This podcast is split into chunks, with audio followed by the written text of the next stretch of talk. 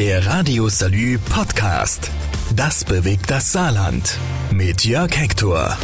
Der Polizistenmord von Kusel wird ab heute vor Gericht verhandelt. Was passiert war, wissen wir. Zur Erinnerung noch einmal die Meldungen vom 31. Januar dieses Jahres.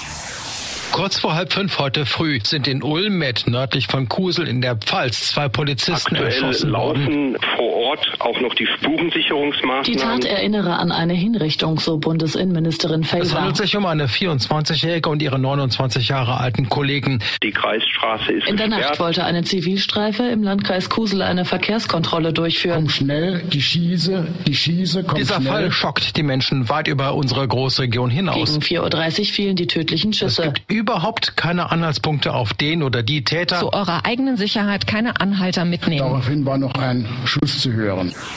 Jetzt geht es darum herauszufinden, wie sich dieser Doppelmord abgespielt hat.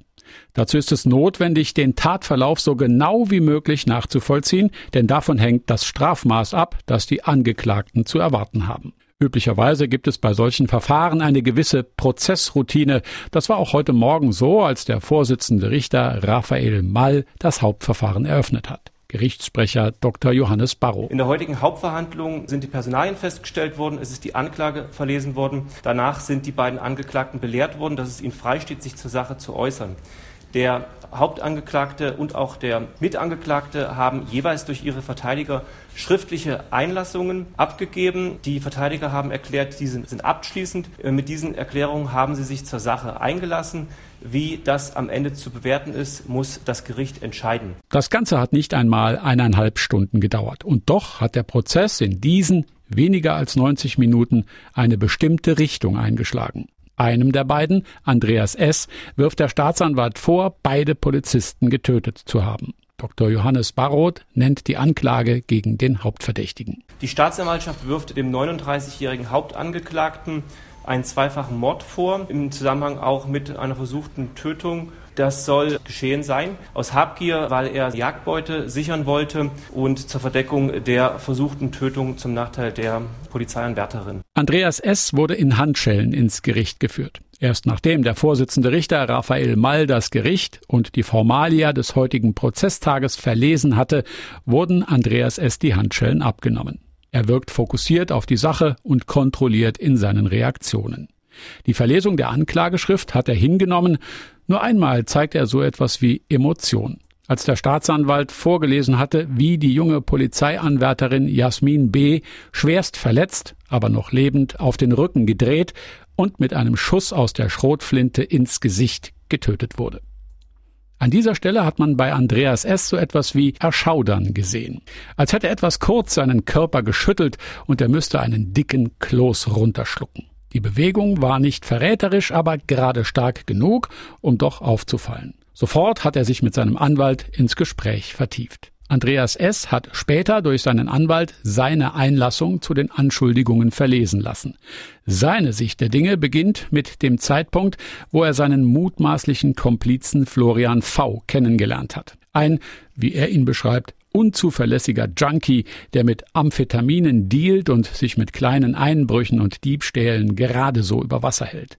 Ein Mensch, dem er, der Hauptangeklagte, erst einen Sinn gegeben habe, durch einen Hilfsjob bei der Wilderei. Sein Komplize sei in dieser Arbeit aufgeblüht, habe Interesse entwickelt an der Jagd und wollte auch mal schießen lernen. Am Ende soll es auch Florian V. gewesen sein, der die Schüsse aus der Schrotflinte auf die Polizisten abgegeben hat. Florian V. soll auch für den Tod der 24 Jahre alten Jasmin B., der Polizeianwärterin, verantwortlich sein. Bei der anschließenden Schießerei hat Andreas S., der eigentliche Hauptbeschuldigte, nur zurückgeschossen. Er wollte, dass es aufhört, dass auf ihn geschossen wird. Florian V. hat während der Verlesung dieses Protokolls immer wieder mit dem Kopf geschüttelt. Seine Geschichte erzählt der Staatsanwalt. Denn die Anklageschrift beruht auf den Aussagen seines Mandanten, sagt der Anwalt von Florian V. und erklärt zusätzlich, dass Ermittlungsergebnisse, Obduktionsberichte und ballistische Untersuchungen diese Aussagen stützten. Florian V. wirkte während des gesamten Prozessauftaktes leicht abwesend. Blass und nervös hatte er minutenlang bei seinem Anwalt gestanden, bis der Prozess startete. Ein bisschen der ganzen Szene entrückt, irgendwie verloren. Er sah bemüht aus, als der Staatsanwalt die Anklageschrift vorgelesen hat. Mit großen Augen und immer wieder leicht nickend schien es so, als würde die Tatnacht, den Ausführungen des Staatsanwalts folgend, vor seinem geistigen Auge nochmal ablaufen. Demnach war es Andreas S., der erst die Schrotflinte und später die Büchse routiniert und geübt immer wieder geladen und zum Schuss angesetzt hat. S soll die schwer verletzt am Boden liegende Polizeibeamtin schlussendlich mit der Schrotflinte ins Gesicht geschossen haben. Das Gericht hat also jetzt zwei Versionen einer Tat zu bewerten. Die Version von Andreas S., der selbst nur aus Notwehr zurückgeschossen haben will, und Florian V. die tödlichen Schrotschüsse auf die Polizistin abgegeben hat, oder die Version von Florian V., in der dieser selbst keine Waffe angerührt hatte und die Schießerei im Straßengraben kauernd beobachtet haben will. Zur Klärung dieser Frage will das Gericht viele Zeugen und Experten hören. Es wird sich ein Bild machen über die der Wahrheit am nächsten kommende Wahrscheinlichkeit über den Ablauf der Tatnacht. Denn außer den beiden Angeklagten gibt es keine Augenzeugen wohl aber Details, Indizien, Spuren.